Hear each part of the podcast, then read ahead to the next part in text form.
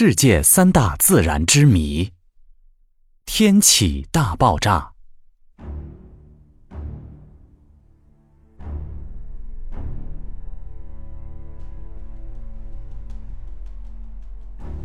天启大爆炸，又称王工厂大爆炸，是天启六年，也就是一六二六年，明朝首都北京发生的一场神秘的大爆炸事件。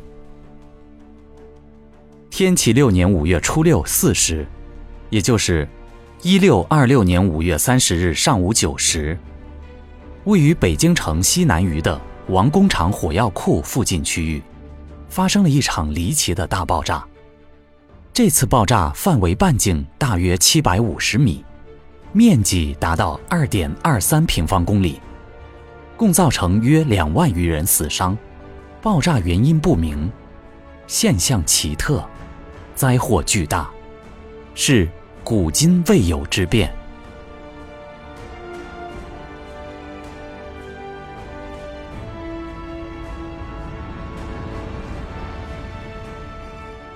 天启大爆炸成因。天启大爆炸及其成因，至今仍然困扰着历史学家和科学家。与三千六百多年前发生在古印度的死丘事件，一九零八年六月三十日发生在俄罗斯西伯利亚的通古斯大爆炸，并称为世界三大自然之谜。灾变前兆。大爆炸有一个长的孕育过程，在其发生前的一年时间里，即天启五年，也就是一六二五年，出现了许多前兆。天启四年出现了天旱，天启五年又继续了干旱天气。灾变前一个月，鬼车鸟停留在京城的观象台处，昼夜哀叫。灾变前十四天，冷害，霜情严重。五月份竟然白露着树如垂眠，日中不散。灾变前八天，午后，天空的东北角上有云气四起，又似关刀，先是白色，后变红紫。灾变前五天，五月初一。山东济南知府去城隍庙行香，刚到庙门，知府和随从忽然都莫名的昏迷过去。灾变前四天，有人看到前门角楼上有火光，青色萤火，大如车轮。灾变前三天，东北方向出现红赤的云气。灾变前两天。空中出现黑色云气。灾变前四小时，地安门守门的内侍忽然听到音乐之声。一番粗乐过去，又是一番细乐，如此三叠，大家惊怪，发现声音出自后宰门火神庙。有人刚刚推开殿门去看个究竟，只见一个红球从殿中滚出，腾空而上。灾变前一刻，哈达门火神庙庙祝惊见火神乱动，像是要下殿。有人忙拈香跪告，火神因地壳运动晃动，当时的人们以为火神显灵，庙祝哀哭抱柱。就在此时，东城蓦地响起震声。爆炸经过：天启六年。也就是一六二六年五月三十日上午九时，京城天气皎洁，忽有声如吼，从城东北渐至城西南角。同时，有一特大火球在空中滚动。巨响声中，天空中丝状、潮状的无色乱云横飞，而有大而黑的蘑菇灵芝状云，像柱子那样。直竖于城西南角。刹那间，天昏地暗，尘土火光飞急，天崩地陷，万事平陈。东自阜成门，北至刑部街，长一千五百至两千米，宽六千五百米范围内，木材、石块、人体、禽尸像雨点那样从天空中降下，数万间房屋、两万多人都被炸成粉状，瓦砾腾空而下，衣物远飞至昌平，死者皆裸体。正在紫禁城内施工的匠师们，从高大脚手架上被震了下来，两千人跌成肉带。为皇帝出宫准备的仪仗队中的大象，因受惊，从象房中奔逃而出，满街乱窜，践踏百姓，死伤无数。御史何千书、潘云逸在乾清宫被震死。住在城西南的何家、潘家。全被埋在土中。由于皇宫处在爆炸边缘区域，使明熹宗朱由校幸免于难。据《天变纸钞》记载，大爆炸猛发之时，天启帝正在乾清宫用早膳，忽然大殿震动，皇帝扔下了饭碗，起身直奔交泰殿，速度之快。惊慌的内侍们一时未来得及跟上，只有一个贴身侍卫扶着他。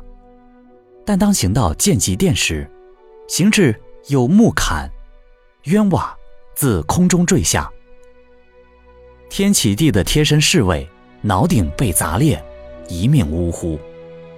天启帝喘息未定，一人跑入交泰殿，躲到大殿的一张桌子下，同时。乾清宫大殿严重损坏，一派狼藉，御座御案都翻倒在地。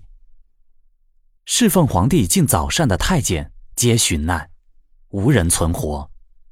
不满周岁的皇太子朱慈炯在宫中被砸死。受灾范围：爆炸所在的王工厂位于大约今天的西城区新文化街以南。向来街以北，闹市口南街以东，永宁胡同与光彩胡同一带。当时，工部制造储存火药的仓库就在王工厂。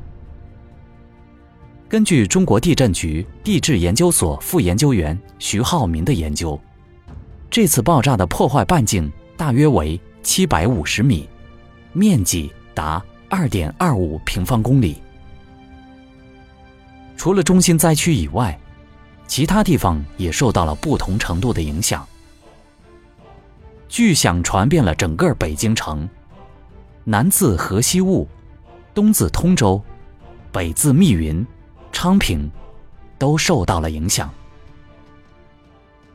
人员伤亡，这场巨灾带来了巨大的人员伤亡。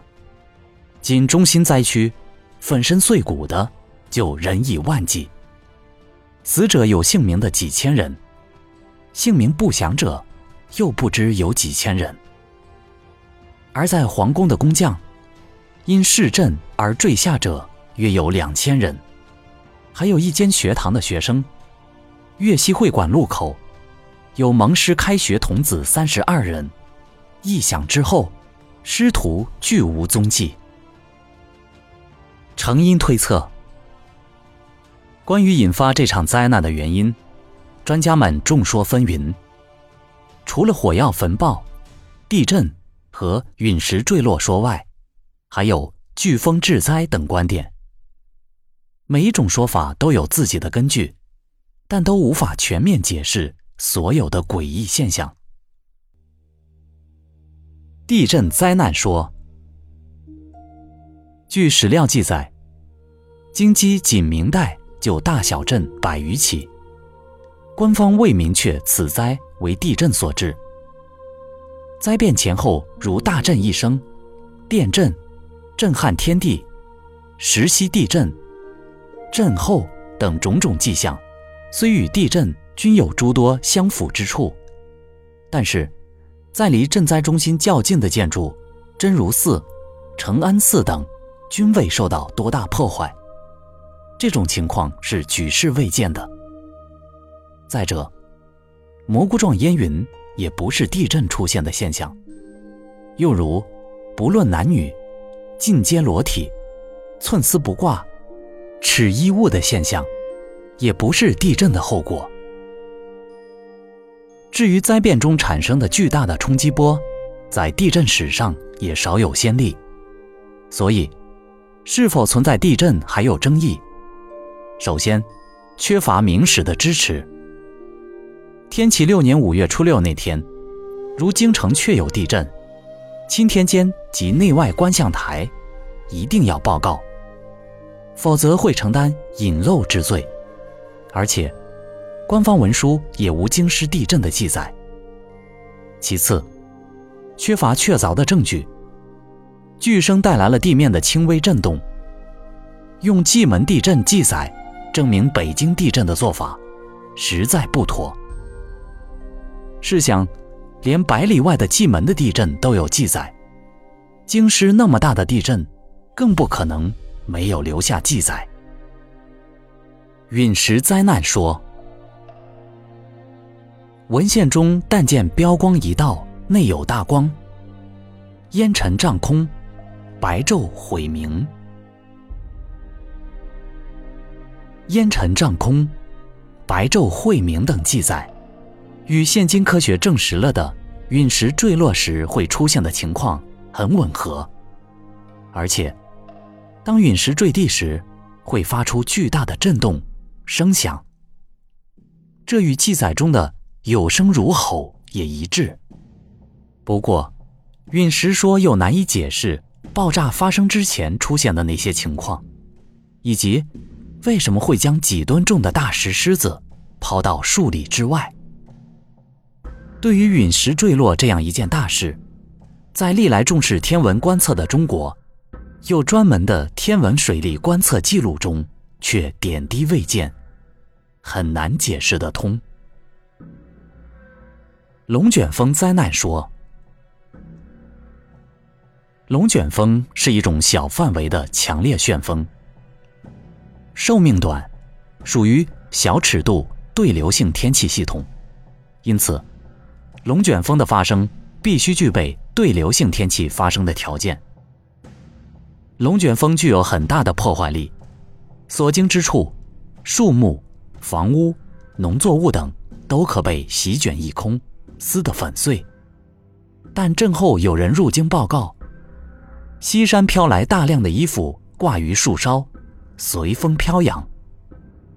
昌平周教场中衣服成堆，器皿、首饰、银钱也落得满地都是。选择性的转移物品，没有人感觉到风的存在，说明灾难当时没有发生龙卷风或飓风。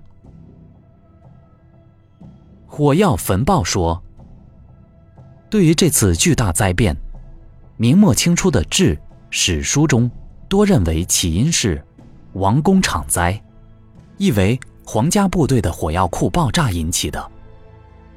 王工厂，明中叶一度制造过火药，我国是世界上火药热兵器的发明国，也是最早使用热兵器的国家。